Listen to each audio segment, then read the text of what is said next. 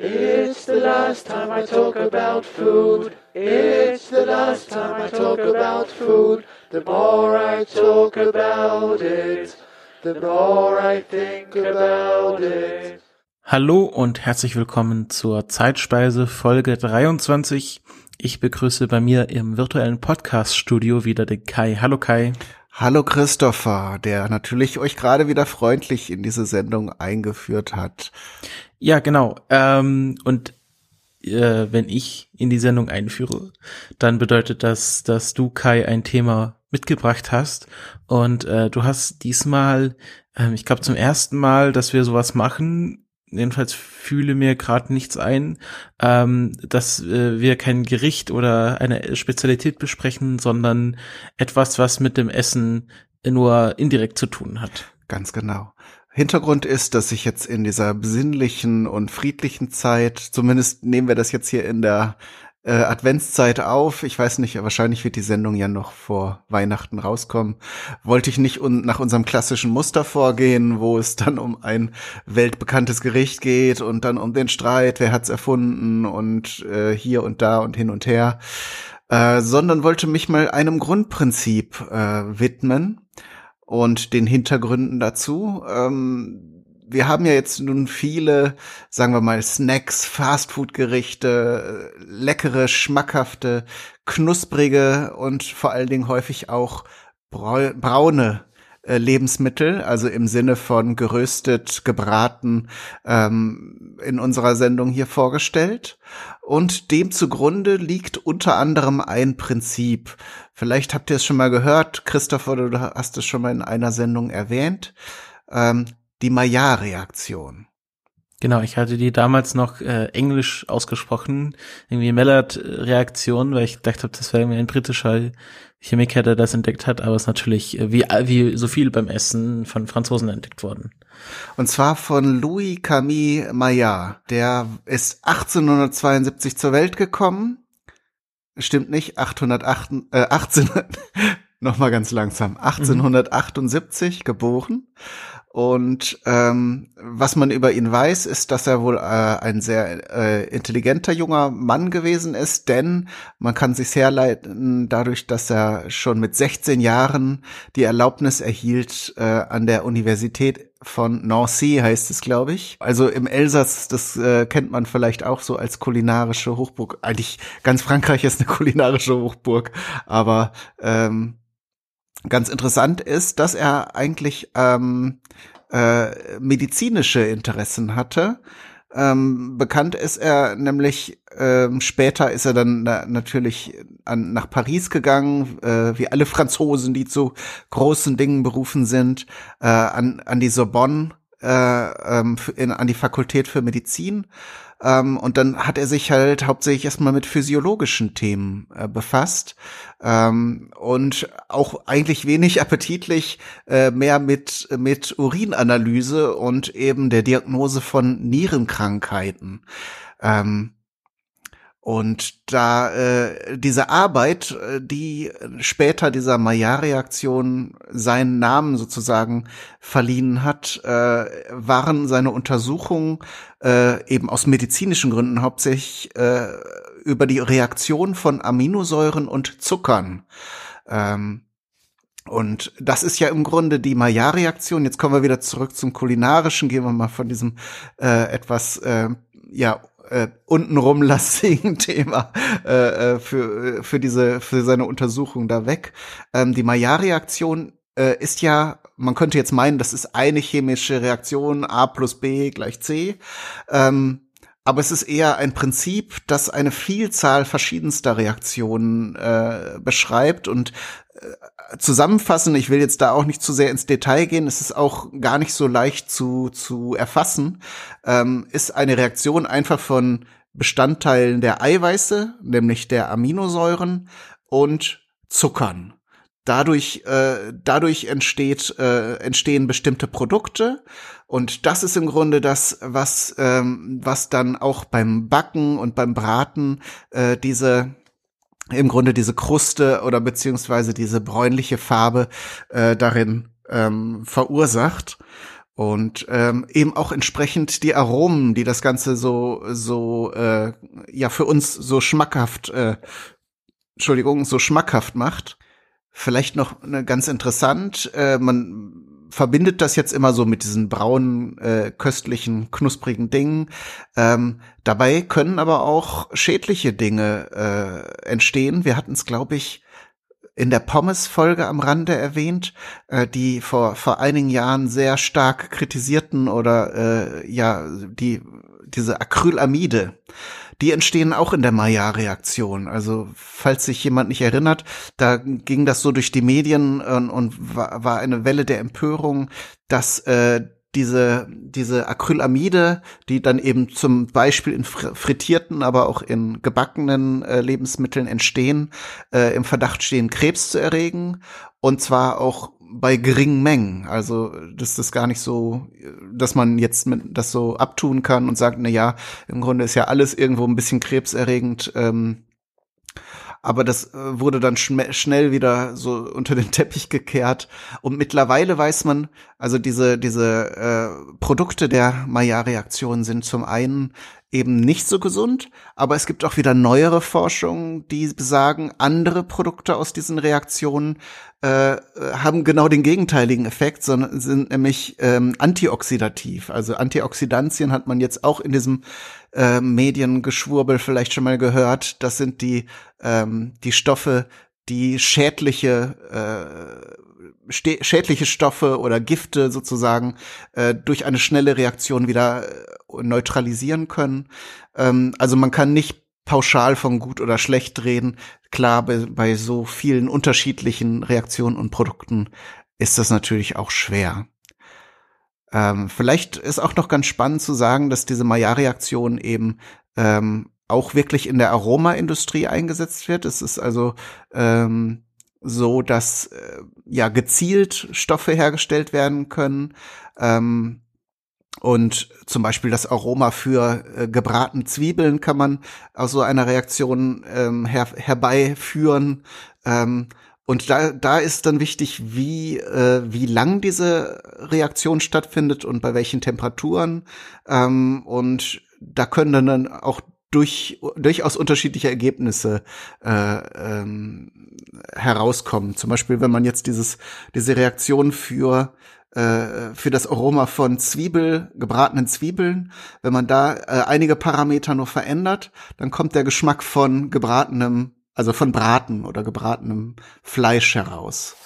Also ganz spannend und das macht natürlich das Kochen und auch die kulinarischen, äh, äh, die kulinarische Vielfalt aus, dass so kleine Unterschiede auch bei gleichen Grundzutaten dann eventuell ganz unterschiedliche Ergebnisse hervorbringen können das ist ja wahrscheinlich so ein Henne-Ei-Thema, dass man sagt, okay, das schmeckt jetzt wie gebratenes Fleisch, weil äh, gebratenes Fleisch nach den Produkten dieser Maya-Reaktion schmeckt, hauptsächlich. Genau.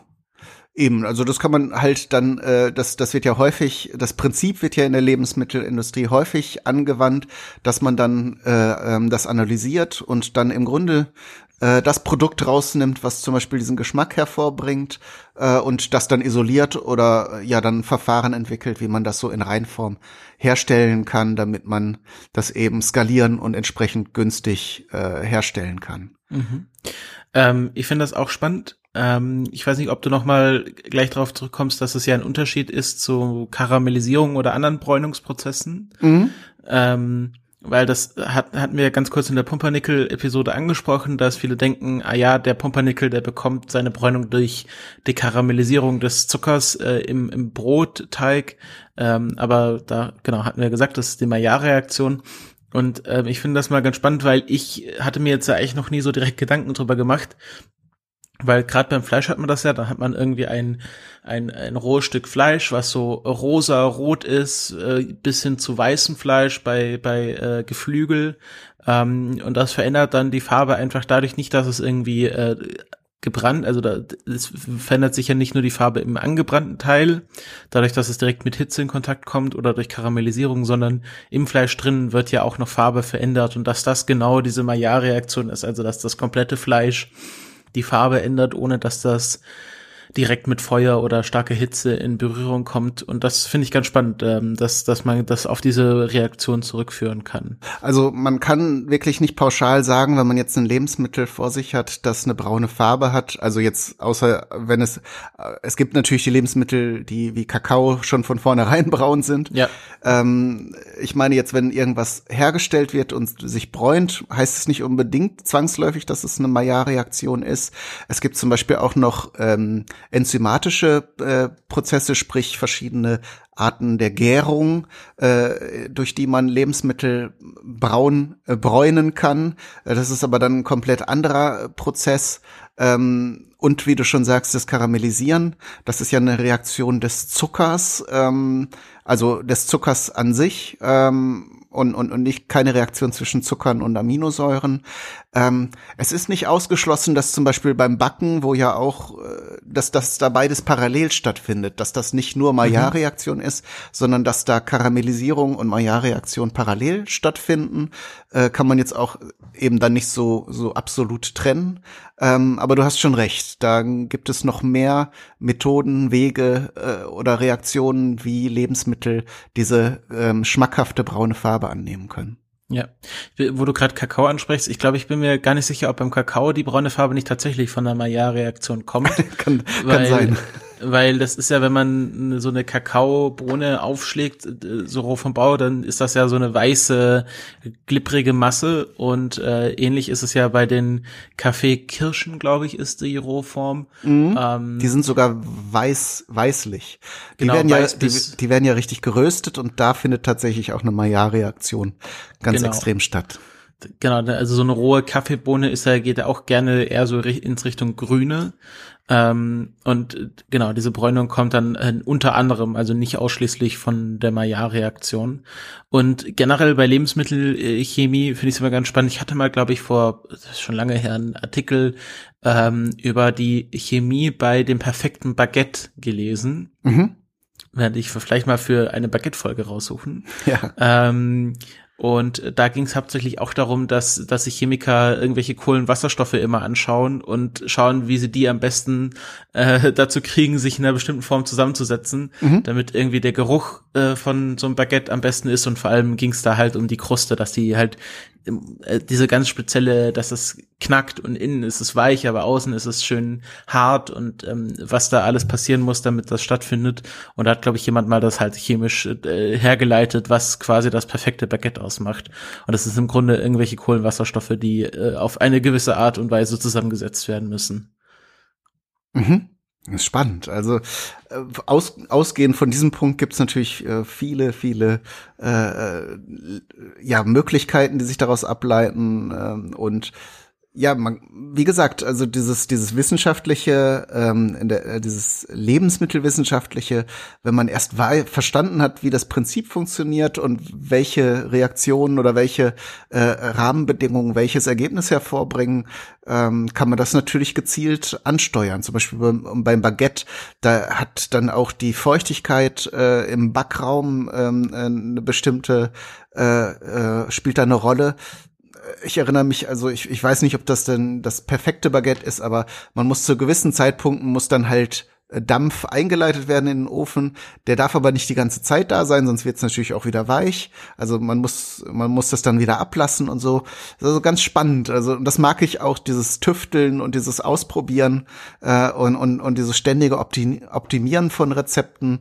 Das mache ich mehr so nach Bauchgefühl, aber man kann es natürlich auch sehr ähm, ja sehr organisiert machen und sehr strukturiert machen ähm, und kann dann vielleicht auch äh, ja erreichen, dass man immer ein optimales Ergebnis beim Backen oder beim Kochen erzielt. Mhm.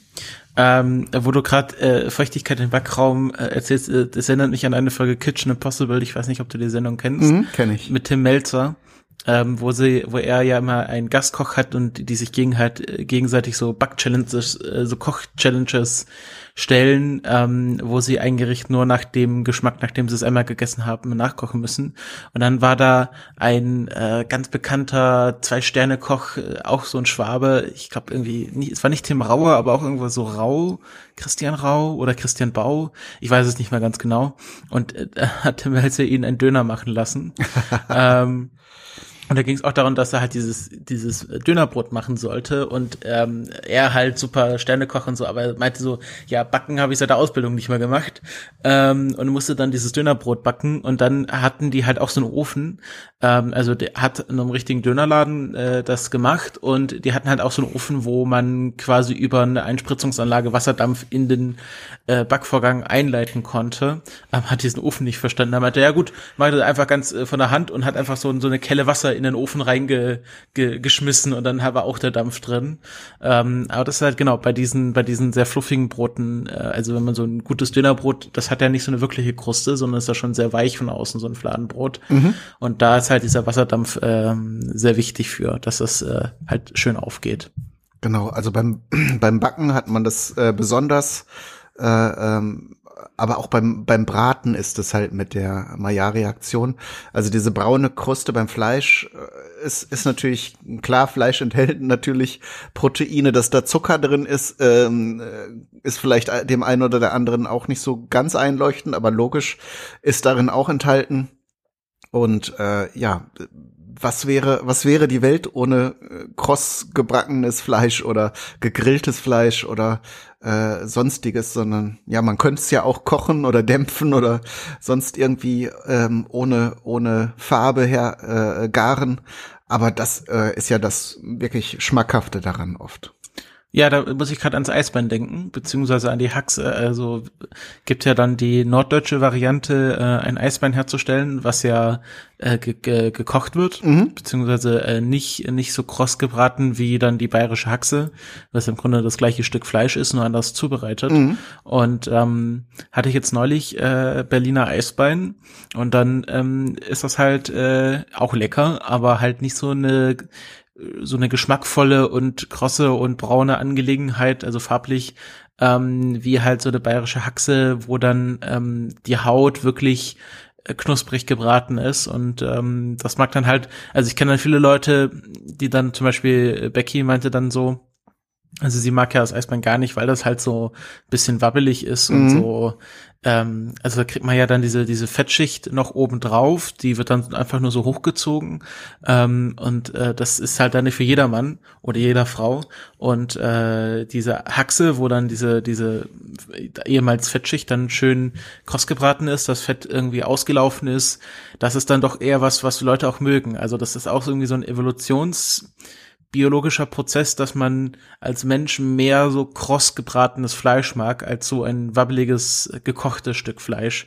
Wahrscheinlich einfach aus äh, Selbstschutz, weil man weiß, dass so ein kross gebratenes Stück Fleisch garantiert keimfrei, ähm, wenn es halt frisch aus dem Ofen kommt oder auf dem Grill, mhm. garantiert keimfrei ist. Also das ist auch eine spannende, spannende Sache, die man vielleicht nochmal, wenn man selber isst, beobachten kann, welche Sorten Fleisch man mag und welche man nicht mag. Ja, das ist ein guter Punkt, weil du jetzt wirklich ein Gericht hast, wo, wo äh, angeführt hast, wo das gekochte und das äh, praktisch das mit Maillard-Reaktion, das gebräunte äh, nebeneinander steht. Ähm, weniger bekannt, aber auch ein ähnliches Beispiel wäre zum Beispiel so Dampfbrötchen, Dampfnudeln. Da hast du ja dann Hefeteig, der nicht gebräunt ist, sondern nur gegart. Äh, Im Vergleich eben zu einem Brot oder einem Brötchen. Ähm, Klar schmeckt, schmeckt so eine Dampfnudel auch gut. Da muss man dann halt noch ein bisschen Vanillesoße und dies und das dazu tun. Aber äh, wenn man das jetzt so äh, vergleicht, was würde man so pur ohne alles dazu äh, lieber essen, dann glaube ich, würden die meisten auch eher zu einem Brötchen greifen als zu so einem gedämpften äh, ähm, Brötchen.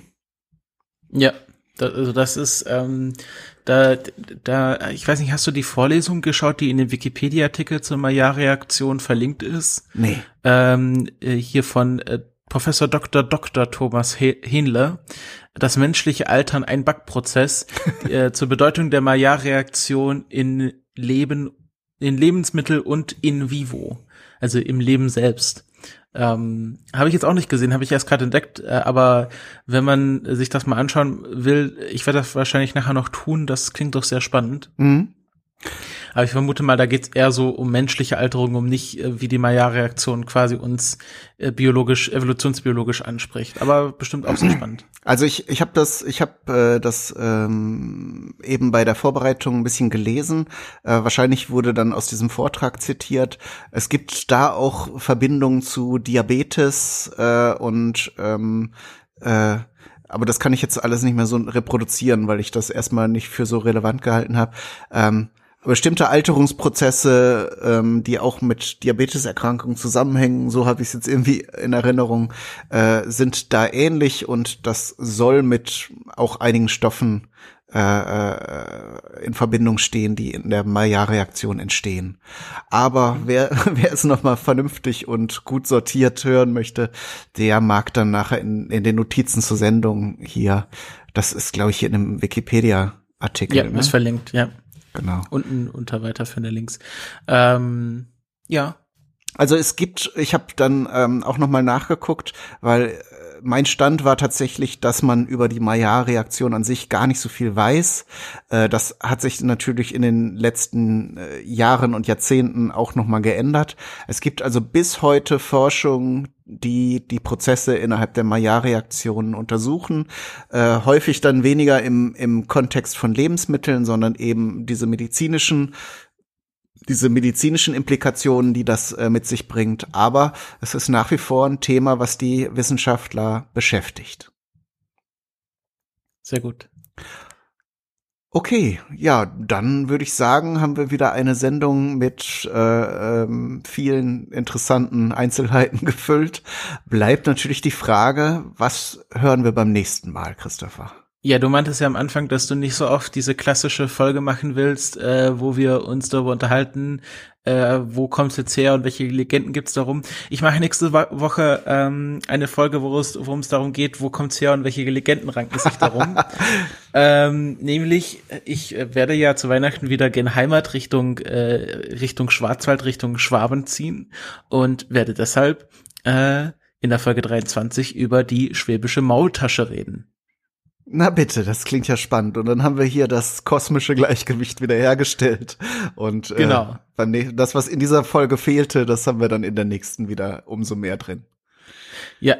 Ähm, und ich wollte noch äh, alle Hörerinnen und Hörer dran erinnern, dass äh, immer noch unsere Aktion Hashtag Zeitspeise Kicksteller läuft. Oh ja. Und äh, ich hoffe, dass es da Richtung Weihnachten noch, äh, noch mehr Gelegenheiten für alle Hörenden gibt, äh, einen Kicksteller zu fotografieren und entsprechend zu verhashtaggen. Ähm, ich habe schon gesehen, einige unserer Hörerinnen und Hörer haben das gemacht. Mhm. Vielen Dank dafür. Könnt ihr alles unter dem Hashtag Zeitspeise Kicksteller nachverfolgen. Und äh, ja, ich, bis, bis Weihnachten äh, läuft die Aktion noch und dann am neuen Jahr werten wir dann aus. genau, dann werden Zensuren verteilt. Genau. Gut, dann haben wir es für diese Folge. Vielen Dank, Christopher, für, für dein Dabeisein. Ja, vielen Dank, Kai, für die Vorbereitung dieser Folge. Und dann bis zum nächsten Mal. Tschüss.